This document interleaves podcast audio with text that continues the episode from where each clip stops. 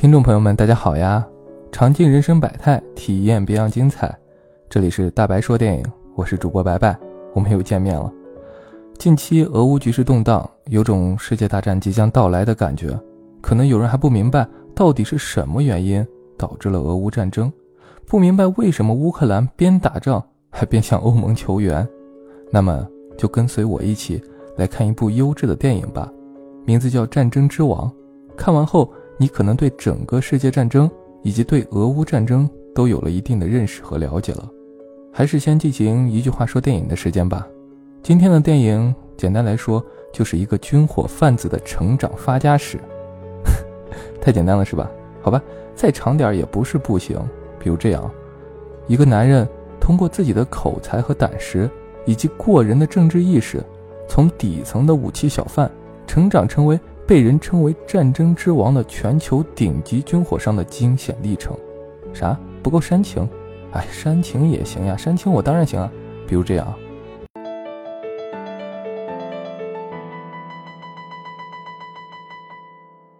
他曾是战争之王，曾坐拥一切，受人敬仰，但是他卖出的武器夺取了太多人的生命，因果终有报。老婆带着孩子走了，弟弟被人杀死，半生努力一朝化为虚无，人生无常，大肠包小，跑题了，人生无常，他该如何抉择？请跟随我走进今天的电影《战争之王》，可以了吧？啥？不够中二？中二我也是没有问题的。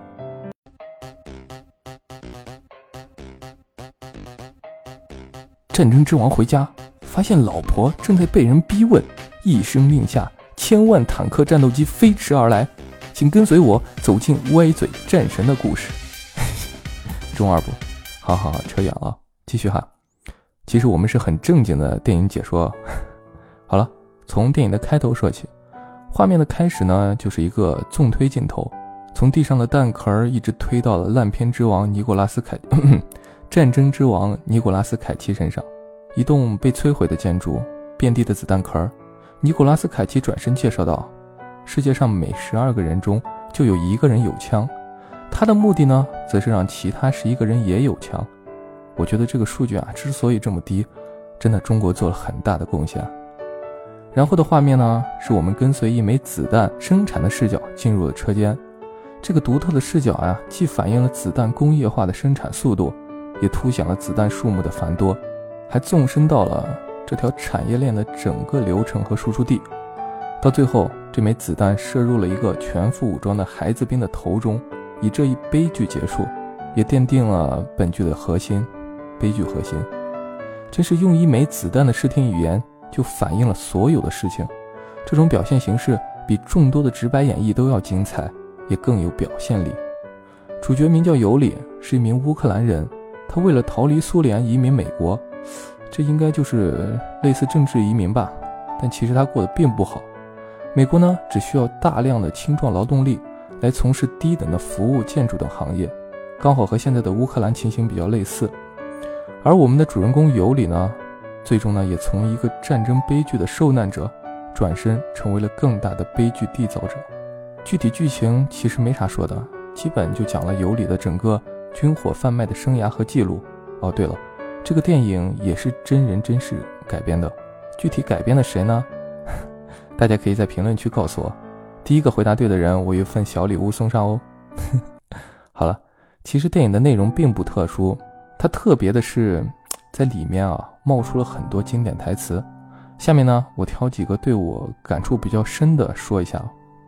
第一个经典台词就是尤里说的，他说：“我一生都在逃离暴力。”但是其实现在我更接近它了，这是人类的天性。最初人类遗骸的肋骨中就有一枚毛箭头。施暴者与被施暴者之间可能转换呢，就是一瞬间。人性是经不起考验的。之前有个故事啊，一个行为艺术家把自己全身麻痹，任由路人处置，从开始的围观，再到后来有人上去扇他的脸，再到后来失控，有人举起了枪。真的要不是有人阻止的话，可能都已经发生悲剧了。所以说，当一个普通人突然有了可以随意处置他人的权利时，很可能就会变成意想不到的霸权者的存在了。这样的例子真的太多了，电影中也有很多，呃，我就不一一赘述了。不过这句话对我感触很深，而且这句话的意思，其实在电影里出现了很多次。比如下面这句：“往往最残忍的暴行，都是出自声称自己为自由战士的人们。”其实他所表达的意思是一样的。还有下面这句话，是电影里利比里亚总统的一句话。他说：“从十四岁孩子枪里射出的子弹，和从四十岁男人枪里射出的子弹是一样的致命，而且也许更致命。”当时的剧情呢，是利比里亚总统在给尤里炫耀自己全副武装的儿童士兵。尤里觉得不理解，但是利比里亚总统啊说出了上面那句话。其实大家可能觉得射出子弹不是一样致命吗？毕竟都是武器啊，为什么小孩的更致命呢？其实有些人甚至觉得成年人不是射得更准吗？但是从致命角度来看，这种从来没有受过善恶是非教育的孩子们，嗯，已经没有任何的基本道德标准了，成为了只会听从命令的屠戮工具。他们没有任何怜悯之心，他们不会看到敌人投降就不去进攻，也不会心存胆怯。像之前很多自杀式人体炸弹的那些犯人啊，都是儿童，所以说，孩子的子弹可能比成人的更加致命。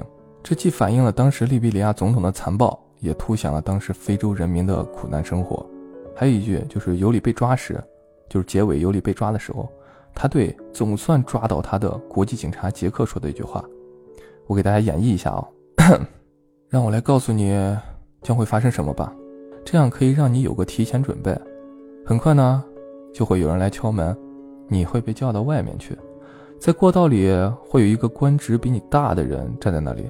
首先呢，他会祝贺你所做的这一切，你使世界成为了一更加和平的地方。你会受到嘉奖，甚至会升职。然后他会告诉你，我需要被释放。你会反对，你当然会反对了。你也许会以辞职的理由来要挟他，但是到最后。我还是会被释放。我被释放的原因，和你认为我会被判刑的原因是一样的。我和世界上称为自己为领导人的一些人在打交道，这些人中，有一些人是你敌人的敌人。可笑的是，世界上最大的军火商是你的老板，他一天卖的比我一年卖的还要多。有时，在枪支上找到他的指纹，是一件很尴尬的事。有时他也需要像我这样的自由工作者来支持他那些不方便支持的军队。所以说，你称我为恶魔，但不幸的是，对你来说，我是一个必须要存在的恶魔。哦，其实这句话呢很细思极恐，具体我在这就不多说了，我相信大家都能理解啊，免得到时候节目播不了了。总之呢，其实《战争之王》真的贡献了很多经典。而且甚至是很有哲理的名言，可能很多你觉得你懂的道理，你只是不愿意接受，他就全部掀开了，当着你的面，按着你的头，告诉你，别天真了。对，就是这种感觉。好了，因为之前每次的节目时间都太长了，导致我很多前面铺垫的很多精彩的内容到后面可能大家都没有听到，所以本期节目就到这里吧。明天我会更新《战争之王》的下集。我会说几个比较值得玩味和品味的一些细节和场景，而且还会对俄乌局势和战争进行一些分析，希望大家喜欢。最后，希望大家点赞、评论、订阅哈，你们的支持是我不断更新的动力，谢谢大家，我们下期再见，拜拜。